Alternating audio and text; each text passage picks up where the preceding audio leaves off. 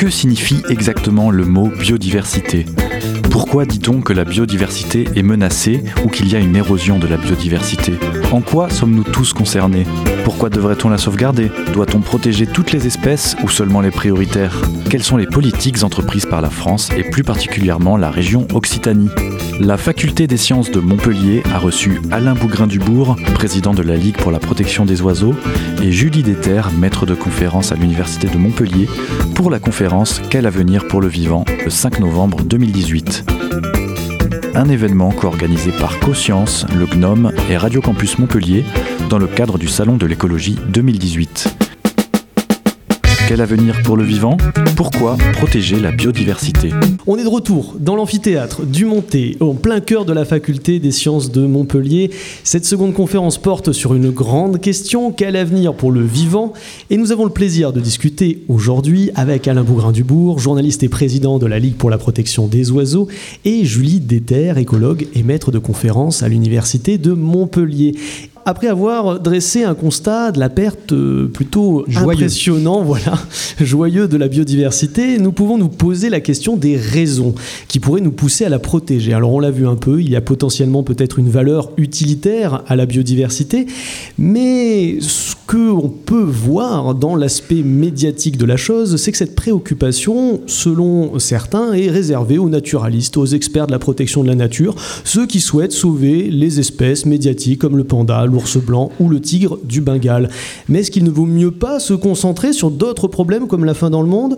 Cette toile du vivant, ce tissu est-il si important pour nous quand nous voyons les problèmes de santé, de sécurité, de chômage? Ou on le voit récemment d'augmentation du prix de l'essence, il peut sembler que la perte de biodiversité est un problème de riches. Alors Alain, Julie, en quoi la biodiversité est nécessaire pour notre survie? Julie est-ce que non, c'est pas un problème de riches, puisque justement la biodiversité, elle nourrit, euh, elle apporte des services justement aux populations les plus pauvres en général. Donc là, c'est un peu la valeur, euh, en effet, euh, utilitaire. Euh, bah, la, première valeur de service à laquelle on pense souvent, c'est les ressources. Donc c'est euh, nourrir en fait. Euh, après, donc il y a ce qu'on va parler, ce qu'on va appeler la régulation, nous aider à supporter le changement climatique, des choses comme ça. Et puis, il y a également les services qu'on appelle culturels. Et là, c'est tout simplement se sentir bien. Euh, c'est une source d'inspiration. C'est quand je vais dans la nature, me promener en forêt, eh bien, euh, je me sens bien quand je reviens chez moi. Quand je vais dans un espace vert, même en ville, je me sens bien quand je rentre chez moi, ou je me sens mieux en tout cas. Euh, donc, par exemple, une forêt nous procure différents types de services. C'est ça, un service d'agrément, un service autant en termes de ressources, le bois par exemple, etc. D'accord. Et euh, également culturel, de bien-être quand on va euh, s'y promener. Et puis elle va réguler le climat en apportant de l'humidité, refroidissant l'atmosphère, par exemple, des choses comme ça. Deuxième possibilité, enfin deuxième intérêt à la biodiversité, c'est que je vois, ce sont les possibilités d'adaptation. Donc là, on va parler de la diversité plutôt euh, génétique. Euh, plus euh, vous avez de variants dans une espèce, et plus il va avoir de possibilités pour s'adapter à un changement quel que soit le changement, donc un changement de température par exemple, comme on voyait tout à l'heure. les lézards vivipares, s'ils avaient été tous pareils, tous des clones génétiquement identiques, eh bien, ils auraient tous certainement choisi la même solution. Et ils seraient certainement, enfin si elle était mauvaise, ils seraient tous morts. Et dernier euh, euh, intérêt que je vois, euh, moi, à la biodiversité, donc là, c'est plutôt une réponse un peu, voilà, peut-être philosophique, c'est en gros, bah, finalement, qui sommes-nous pour oser éradiquer toutes les espèces? Pourquoi on aurait le droit de faire ça et pourquoi notre vie est plus importante finalement que la vie du petit moineau, du petit coléoptère qui ramasse les bouses dans un champ? Voilà les trois, les trois possibilités que je vois. Il y, a un travail qui est très intéressant qui a été mené non pas par des biologistes mais par des économistes il y a une dizaine d'années et qui sont intéressés à ces services rendus par la nature. On a parlé de la forêt, etc. En termes de pêche, bah, il y a les poissons il faut, ça coûte de l'argent d'aller les chercher, mais ils sont gratuits. Et bien d'autres choses encore. Et on a constaté que 40% de l'économie mondiale reposait sur les services rendus par la nature qui viennent d'être évoqués. Le problème, c'est que ces services sont en déclin de 60% à cause de la déforestation, à cause de la surpêche, à cause de, tout ça. Bon, et donc voilà, toute la question est là. Moi, c'est un argument que j'ai souvent employé auprès des élus parce que les séduire avec euh, euh, la mésange à moustache, euh, c'est peut-être pas très excitant. Hein. bon. En revanche, quand vous avez une approche économique, ils peuvent se dire ah oui quand même là c'est du sérieux. on se rend compte sur un plan sanitaire. Je suis au Conseil économique, social et environnemental. On vient de faire un travail très intéressant sur l'intégration de la nature dans la ville. Et on se rend compte que pour un équilibre sanitaire à minima, il fallait que chaque habitant puisse être à 15 minutes d'un espace vert. Et donc il fallait concevoir les futures villes ou réaménager les villes actuelles pour répondre à ce besoin. On voit donc qu'on ne peut pas s'exonérer de ce vivant. Évidemment, on ne peut pas s'en passer, et euh, c'est toute la difficulté, voilà. Parce que ça n'est pas compris encore. Autant on a compris la question climatique, autant on n'a pas compris pour la question biodive. On ne voit pas le lien fort qui nous unit à cette biodiversité et l'importance de cette biodiversité, notamment pour l'économie, comme, comme Tout à fait. Et puis même euh, la le dérèglement climatique. Aujourd'hui, très clairement, on voit l'accélération des événements et leur intensité. Euh, les sécheresses, les inondations, que sais-je encore. Et puis en face, on a la réponse encore une fois, je ne sais plus si je le disais là tout à l'heure, mais le, covoiturage, l'économie d'énergie, l'isolation, etc. Vous prenez la biodiversité, mais euh, si, encore une fois, euh, l'outarde canepetière qui a disparu d'une vingtaine de pays européens, qui est en déclin dramatique en France, disparaît, mais ça nous laisse complètement indifférents, de même que le vison d'Europe, ou euh, la tortue d'Hermann, à quoi ça sert, nous dit-on. C'est pour ça que euh, je suis très attentif, enfin j'essaie autant que faire ce feu à la, LPO, on essaie d'être euh, très attentif à, ne pas toujours avoir cet esprit c'est utile. Voilà. Parce que, encore une fois. Euh, quel est le risque si on ne met en place qu'une valeur utilitaire euh, ou qu'on ne communique que sur cette valeur utilitaire euh, vis-à-vis de la société civile? Moi, je ne suis pas contre. beaucoup sont contre parce qu'ils considèrent que c'est un viol du vivant d'une certaine manière, si je devais... Parce que c'est le vivant un peu sacré, en fait. Voilà. Euh, par exemple, dit-on, non, on ne donne pas un prix à l'humain. Bah si, on donne un prix à l'humain. Vous êtes dans un avion, l'avion tombe, je suis désolé, mais les gens qui sont dans cet avion ne seront pas indemnisés au même prix. Voilà, parce qu'ils ont des valeurs différentes. C'est cette espèce d'économie de marché surréaliste qui nous entraîne là-dedans, mais on est dedans. Alors autant en, tenir compte. Et, quand on dit, par exemple, que euh, voilà, la Méditerranée va être la, zone la plus visitée et qu'économiquement elle a un potentiel formidable, ça nous invite à davantage la protéger aujourd'hui, justement, pour que l'économie ne s'effondre pas. Et si on parlait de tout le reste, nous dit un membre du public, les grands prédateurs et les rapaces qui reviennent, de la formidable résilience des écosystèmes dès qu'on met en place des mesures de protection, bref, si on donnait envie d'agir par l'espoir plutôt que par la culpabilisation, qu'est-ce que vous en pensez, Alain, Julie? Euh, Ségolène Royal a encore frappé. Elle est dans la salle. Elle, est dans la salle. Ségolène, sort de ce corps. non, mais elle est contre l'écologie punitive. Attendez, il y a des moments, faut ouvrir les yeux. Faut punir quand on fait du mal à la nature. Il y a un moment, faut voilà. Mais si on peut faire autrement, Ségolène, bien sûr, on va s'y employer. Et donc, la réponse à Ségolène directement. Oui, euh, c'était quoi la question? Non, mais c'était. Est-ce qu'on pourrait pas parler de la formidable ah, oui, oui, résilience Alors, il s'est passé un truc. Oui, oui, on a quand même des exemples. Vous faites un retour en arrière de 3, 4 décennies. C'était l'époque où les faucons pèlerins disparaissaient parce que le DDT euh, fragilisait les coquilles des œufs et donc il n'arrivait même plus à les... de DDT, voilà, insecticide, très violent, etc. On a trouvé plus violent encore, même si on a interdit le DDT. Les, les cigognes blanches, il en restait moins de 10 couples.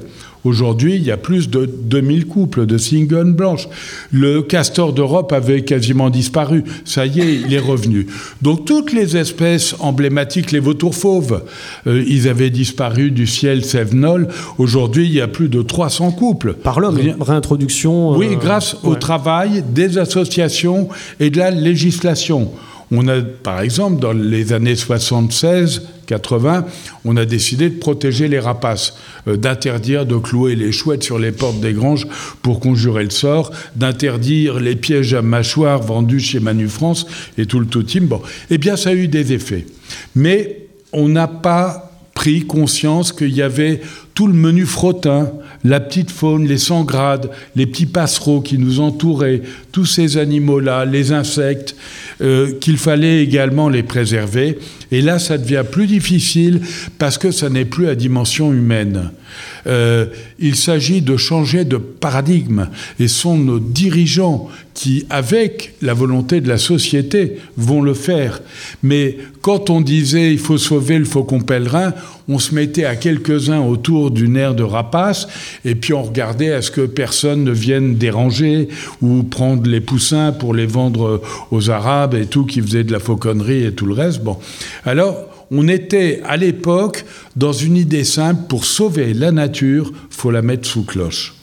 Et aujourd'hui, la bonne nouvelle, c'est que c'est devenu un patrimoine naturel national. Quand il y a une espèce sensible, un lieu magique, tout le monde s'apparente, s'approprie cet espace considérant qu'il faut le préserver. Et là, ça prouve une maturité citoyenne formidable. Et je crois beaucoup, vous voyez, on a eu beaucoup de mal à installer des réserves. Eh bien, aujourd'hui, les réserves sont devenues les, cathédrales, j'ai envie de dire, les tours Eiffel locales. Elles génèrent une économie. Quand euh, l'État met un euro dans une réserve, avec la gestion faite par des associations admirables, comme la LPO, il y en a d'autres, il y en a d'autres, ça génère 3 ou 5 euros en économie locale par le développement, l'animation, etc. Donc il y a un potentiel. Est-ce qu'à l'heure actuelle, c'est suffisant d'avoir des, réserves, des zones un peu sous cloche où, la biodiversité euh, est protégée? Non, non, je réponds non, ça n'est pas suffisant. On a stoppé la création de réserves parce que maintenant il y a un blocage de la part des lobbying, toujours la même chose. Et puis surtout, il se passe un événement terrible c'est le réchauffement climatique. Et toutes les réserves qu'on avait imaginées stratégiques à tel ou tel endroit, il va falloir les remonter ou les modifier pour accueillir les espèces qui vont évoluer avec euh, ce dérèglement. Est-ce qu'il n'y a pas un problème également de corridor écologique, de connectivité entre ces réserves? Alors ça, ça a été fait à la suite du Grenelle de l'environnement, la trame verte et bleue. Hein, euh, verte pour les espaces. Euh, Concrètement, comment ça se passe? Ben, C'est de se dire que quand on a des zones sensibles, il faut les relier entre elles pour éviter qu'elles soient morcelées et pour permettre un échange génétique même des espèces. Et là, on progresse peu à peu. Et pour tout vous dire, à l'époque où on a lancé ça au Grenelle de l'environnement, je n'y croyais pas une seconde. On venait d'avoir Natura 2000 au forceps. C'est parce que l'Europe nous imposait de déterminer les endroits à préserver que euh, c'était Nelly Olin, je crois, à l'époque, il s'était battu pour ça avec beaucoup de mal. Euh, et je me disais, derrière Natura 2000, on ne pourra jamais faire la trame verte et bleue. Ben, elle s'installe et on voit que les collectivités, certaines d'entre elles, sont tout à fait remarquables, elles prennent en compte. Et concrètement, c'est planter des haies C'est comment on les connaît C'est planter des haies, c'est être attentif euh, au milieu aquatique. Euh, les pêcheurs ne déméritent pas dans cette euh, démarche. Euh, c'est mettre des pierrailles, c'est pour chaque espèce imaginer, ou chaque groupe d'espèces, la capacité de ces animaux à se déplacer. Voilà. Et, ça fonctionne plutôt bien. Et Julie, on fait comment pour connecter en milieu marin, en Méditerranée par exemple? Et donc là, bah, malheureusement, on ne peut pas planter des haies, mais euh, il, faut du coup réfléchir avant de créer les aires marines protégées pour qu'elles soient suffisamment grandes et suffisamment connectées entre elles. Là, souvent, on manque de connaissances sur la dispersion euh, des larves ou euh, des, stades qui dispersent. Et, donc, il faut connaître les courants. Donc, il faut les connecter cette fois par les courants. Euh, et je voudrais du coup revenir aussi sur les exemples positifs en milieu marin, parce que quand même, il y en a aussi. il y en a aussi, j'en ai noté quelques-uns pendant que ça me revenait. Euh, donc le thon rouge déjà, hein, euh, quand même, il y a eu des quotas qui ont été mis en place. Le thon rouge euh, est remonté. Bon là maintenant on a réaugmenté les quotas, donc c'est sous surveillance hein, par le WWF. Les cétacés, grâce à la commission baleinière, on a quand même également une remontée des stocks, enfin des stocks, de la population ah, de cétacés. De ressources. Pardon. c'est une déformation, halieutique. Voilà. voilà. donc malheureusement, ce sont des espèces qui vivent longtemps, qui se reproduisent doucement, donc ça remonte très doucement, puis elles continuent à se faire euh, taper euh, par euh, des bateaux de course ou des ferries ou des bateaux de transport. le corail rouge, pareil, exploité en joaillerie, on a mis des quotas, maintenant on trouve du corail rouge de plus en plus partout. Et puis aussi assez exceptionnel, le, mérou brun ou la grande nacre, pour ceux qui, ont, qui plongent. Euh, les grandes nacres, il y a 20 ans, on n'en voyait euh, presque pas, c'était assez rare, une espèce protégée. Euh, maintenant, on en voit, enfin, j'ai pas envie de dire à tous les coins de rue, mais partout, sur toutes les plages. Malheureusement, nous avons maintenant une épidémie qui arrive par les côtes espagnoles, peut-être de fait du changement climatique, qui est en train de décimer 95% des nacres au fur et à mesure que ça monte. Donc ça vient d'arriver en Occitanie. Donc regardez-les bien, puisque ça ne va pas durer très très longtemps. Est-ce qu'on a un problème Est-ce qu'il y a un problème avec le plancton? Est-ce que le plancton disparaît, par exemple, pour laisser place au plastique? Alors, je ne travaille pas du tout sur le, plan, sur le plancton, euh, donc je ne pourrais pas dire s'il y a des fluctuations d'abondance, de diversité spécifique du plancton. Je n'en ai euh, aucune idée. Par contre, ce que je peux vous dire, c'est que oui, il y a de plus en plus euh, de plastique, notamment en mer Méditerranée. Il y a eu un rapport qui est sorti en juin dernier sur des quantités astronomiques de microplastiques trouvés en Méditerranée. Euh, qui était euh, quatre fois plus que les taux trouvés dans l'île euh, au plastique, là qu'on appelle dans le, septième continent. voilà, dans le Pacifique. Donc il y, a un, vrai problème de plastique en Méditerranée, et du coup on en retrouve malheureusement ces microplastiques, ben, ça s'accumule, enfin ça s'accumule pas comme les métaux lourds, mais on va en trouver dans toute la chaîne alimentaire. Et nous, ben, quand on mange les poissons ben, on, va en consommer. Et les cétacés euh, sont aussi, euh, vont en ingérer. Les tortues, toutes les espèces de tortues, quelle que soit l'espèce en Méditerranée, quand elle est trouvée, elle a du, plastique dans son estomac. Des quantités euh, astronomiques. Donc c'est aussi voilà, un problème, en tout cas en mer, Méditerranée. Mmh. Ça représente 18 millions de tonnes jetées chaque année dans les océans.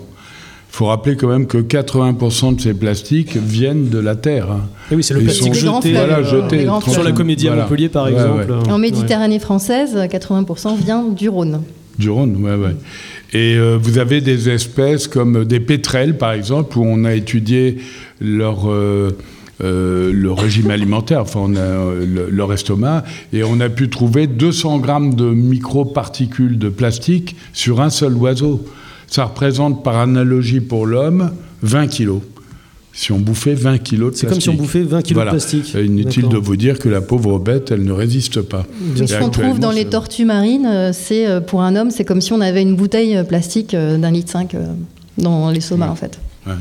D'accord, donc un bon repas euh, en perspective, euh, la bouteille en plastique. Je, voudrais, dans les quelques minutes qui nous restent, euh, revenir sur un point, sur les maladies et le lien entre biodiversité et santé, parce qu'effectivement, c'est de, plus en plus étudié. Il y a des études qui montrent qu'une perte de biodiversité peut s'accompagner de l'augmentation de risques sanitaires et infectieux, notamment sur la maladie de Lyme, la borréliose. Est-ce que justement, c'est pas un vecteur de communication de se dire on communique sur le lien entre biodiversité et santé, car la santé, ça nous touche directement? Euh, moi, je suis convaincu que c'est l'un des leviers essentiels. Il y a une association qui avait été euh, présidée par euh, Hubert Rive, qui s'appelle Humanité et Biodiversité, euh, qui est aujourd'hui présidé par Bernard Chevassieux-Louis, l'ancien président du Muséum d'histoire naturelle. Et ils ont fait un colloque sur ce thème. Je crois que notamment, on le voit à travers les pesticides, euh, et les effets produits, euh, je crois que effectivement c'est l'un des leviers essentiels qui conduira à préserver davantage. Mais quand vous voyez quand même que dans la loi agriculture-alimentation, j'y reviens, les agriculteurs intensifs ont refusé de faire un, décrochement de 100 mètres près des EHPAD ou des écoles euh, pour euh, gratter encore, enfin pour pulvériser davantage sur leur euh, parcelle. Non, mais où on est là? C'est honteux, alors qu'on sait déjà que, en fonction du vent, etc., les pauvres gamins, les personnes âgées ou n'importe qui d'autre va en prendre plein les narines. Bon, eh bien, on, en est là. Donc, je pense que, vous voyez, par exemple, on parlait de l'agriculture biologique, c'est pas pour se faire plaisir, c'est parce qu'on se dit, au moins, on va pas être empoisonné. Donc le, levier de la santé sur le thème de l'environnement me paraît tout à fait essentiel. Et c'est aussi la conservation de la diversité en agriculture, la diversité en termes de variété notamment, euh, qui est aussi euh, très importante, et de ne pas se dire que c'est que la diversité sauvage qui, est importante. C'est l'ensemble de la diversité. Bien sûr. Les porcs, il y avait euh, une trentaine, une quarantaine d'espèces de porcs différentes au 19e, 20e siècle, euh, notamment régionales. Aujourd'hui, il en reste 3, 4, on va dire, qui alimentent l'essentiel du marché. Ben, on voit bien que, notamment avec le réchauffement climatique et d'autres approches, on a besoin de retrouver la rusticité euh, des races anciennes. Et c'est vrai que c'est près de 75% hein, de nos apports alimentaires qui proviennent de 12 espèces végétales et de 5 espèces animales. Donc au niveau diversité, on n'est pas vraiment très très bon. Yann? Non, mais la, question, c'est finalement, est-ce que l'homme peut survivre à cela?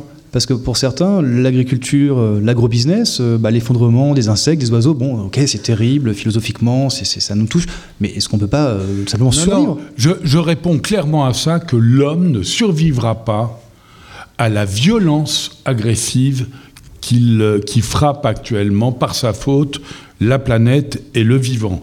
Euh, je rappelle qu'en 1991, quand euh, on parlait du sommet de la Terre à, Rio, eh bien, il y avait le climat, la biodiversité et la pauvreté. Et on associait immédiatement le déclin de la biodiversité à la croissance de la pauvreté. Ben, il y a un exemple très simple, c'est tout simplement la déforestation, euh, la désertification qui ronge vous prenez un pays admirable comme Madagascar, où c'est quand même effrayant depuis le temps qu'on le sait. Ben, moi, j'ai tourné beaucoup là-bas. Euh, on continue de couper le bois pour le bois de chauffe, pour faire cuire les aliments, etc. On n'a pas réussi à faire passer des fours solaires et autres trucs. On continue dans les habitudes. Voilà. Enfin, on pourrait multiplier. Il y a un très beau euh, livre euh, maintenant qui est un peu vieux qui s'appelle Effondrement de Jared Diamond et qui euh, donc c'est pour ceux qui se disent non non on va se rendre compte un moment on va pas se laisser mourir se tuer on va on va réagir et qui prend des exemples de tout un tas de sociétés dans l'histoire humaine qui en fait se sont auto exterminées ou, euh, ont dû déménager, euh, comme euh, donc les exemples, c'est l'île de Pâques, par exemple, des Indiens dans le désert en Amérique du Sud, enfin les Aztèques, etc. Et, donc bah, ces gens-là, non, ils, ils, sont comme nous, hein, ils n'ont pas vu venir ou ils ont vu venir trop tard, et donc ils ont, ils ont disparu. Donc on est un peu dans la situation de l'île de Pâques qui était perdue dans le Pacifique, mais la planète perdue dans l'espace qui est persuadée qu'on va s'en sortir mais on court au destin de l'île de Pâques. Alors on devait évoquer les bonnes nouvelles. Si on, y arrive, on y arrive, ah, on y arrive. C'est dans un instant. C'est dans un instant. C'est dans un instant, Alain. Très bien. Et eh ben, ça fait une super transition. Merci Alain. Euh, on peut euh, effectivement euh, passer aux solutions quand même, à un peu plus de positif. Quelles sont exactement les politiques de protection de la biodiversité à l'échelle internationale, nationale et locale? Qu'est-ce qu'il faut faire pour concrètement protéger cette biodiversité? Nous tenterons de réfléchir à cette question après une pause musicale avec Guillaume Leborgne. Et là, cette fois-ci, ce n'est pas un morceau, mais c'est deux morceaux que va nous interpréter Guillaume. Je le laisse présenter euh, morceaux. A tout de suite. Merci Guillaume. Alors deux morceaux pour le prix d'un, euh, c'est les promos, c'est toute l'année. Euh, du coup, cette première chanson s'appelle Les éboueurs du temps. donc ça parle des éboueurs. Alors euh, il y en a des, célèbres ici à Montpellier. Euh, quand, je vivais ici, etc., je, les connaissais bien la nuit, etc. Je les croisais souvent. Euh, bah, ils sont importants parce qu'avec la quantité de déchets qu'on produit, on a, besoin d'eux pour les ramasser. Alors cette chanson s'appelle Les éboueurs du temps. Donc c'est ils ramassent pas uniquement le, les déchets, mais ils ramassent le, temps qui passe et tous les déchets qui charrient et puis la mémoire qui, qui part avec. Alors les éboueurs du temps qui passe.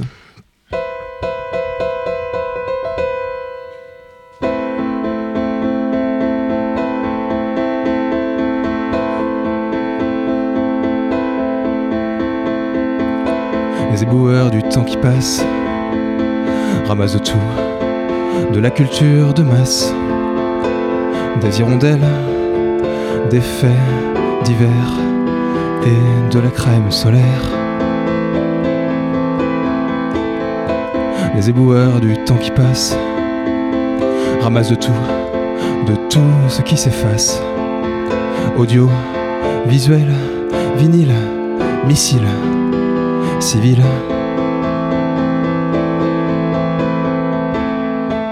Il ramasse, il ramasse les éboueurs, les éboueurs. Il ramasse, il ramasse les éboueurs du temps.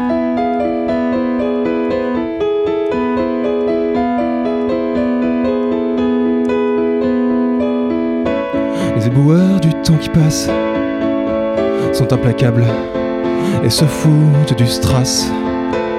Dans les ruelles, des siècles, ils rôdent, toujours efficaces. Les fossoyeurs du temps qui passe sont éternels, personne ne les remplace.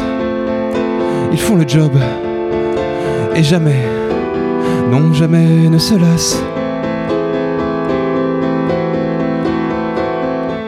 Ils ramassent, ils ramassent les éboueurs, les éboueurs. Ils ramassent, ils ramassent les éboueurs du temps.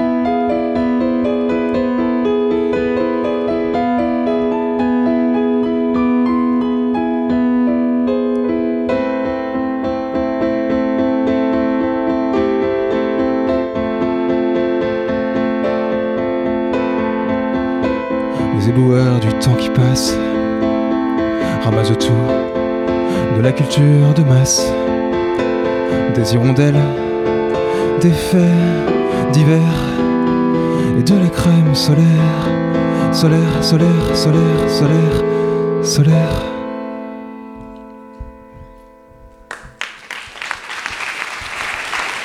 Merci. Alors une deuxième chanson, donc euh, j'ai adapté mon répertoire à, la taille du piano que j'ai ramené. Donc j'habite plus à Montpellier, donc j'ai adapté et ça, tombe bien. Donc j'avais une chanson qui, il y avait le mot hirondelle, donc ça ça parlait aussi bien, voilà, du, sujet, c'était relié. Celle-ci pas. Est-ce que celle-ci est liée à notre conférence? Est-ce que ça importe? En fait, non. Euh, donc, euh, en tout cas, celle-ci est accompagnée de, cette petite boîte rouge, de ce petit ordinateur, et, et on va voir ce que ça donne dans dans cette enceinte. Euh, ça s'appelle. euh, euh, ça s'appelle. c'est bien à la radio, on peut faire des blancs. Les gens vont quitter. ils vont quitter la. Vous pouvez switcher sur. cette chanson s'appelle Mystère. En plus, c'est vrai, c'est vrai. Je c'est pas une blague à deux balles. Ça s'appelle Mystère. Allez, c'est parti.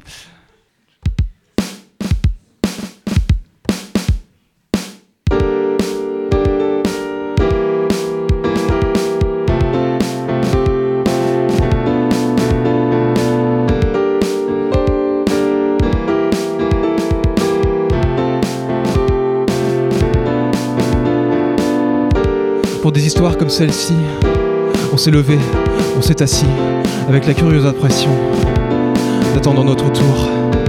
Un peu de mais, beaucoup de si, le quotidien en est farci. Au fond de soi, on a gardé l'envie d'un aller sans retour. Je suis assis dans le cockpit d'une 106, quelque part sur la 8, avec la curieuse impression que tout ne va pas si vite. Je suis assis dans le cockpit et tout ne va pas si vite. Dans le rétro. Peinard, je profite. Sur l'autoroute défilent les bandes et les bandits s'envolent vers d'autres contrées. Sur les tableurs, on étudie la demande et la terre s'érode et la terre est rincée.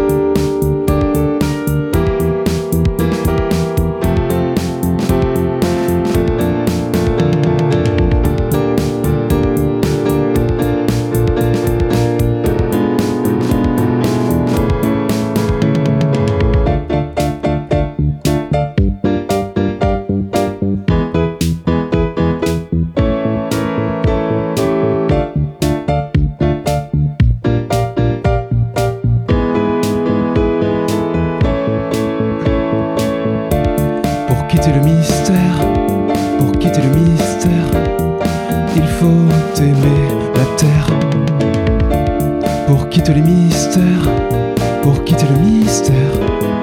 Il faut aimer la terre. Pour des histoires comme celle-ci, on s'est aimé, on s'est haï, avec la curieuse impression de ne pas s'être tout dit. Pour des histoires comme celle-ci, on s'est aimé, on s'est trahi, avec la curieuse impression de ne pas s'être tout dit. Je suis assis dans le cockpit et je roule de plus en plus vite. Il pleut dehors, alors pour rire, j'ai ouvert les deux vitres. Pour des histoires comme celle-ci, pour des histoires comme celle-ci, tout ce qui traverse le pare-brise, grise.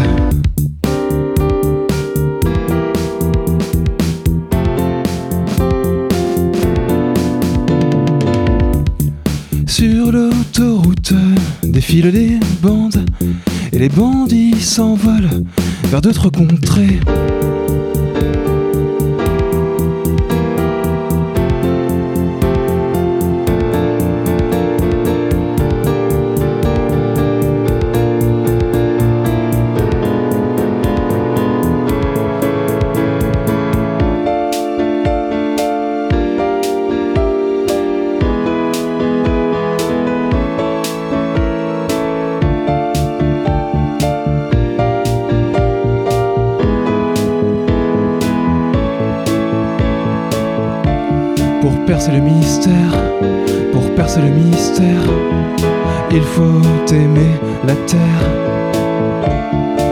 percer le mystère, pour percer le mystère, il faut aimer la terre.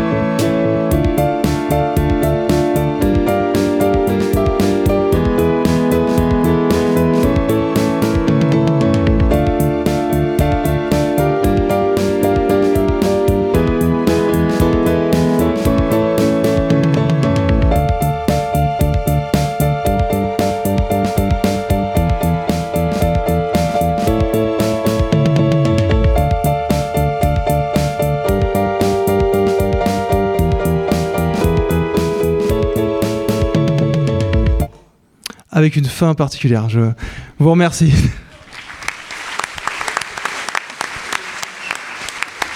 voilà. C'était un extrait de la conférence Quel avenir pour le vivant, enregistrée le 5 novembre 2018 à l'Université de Montpellier.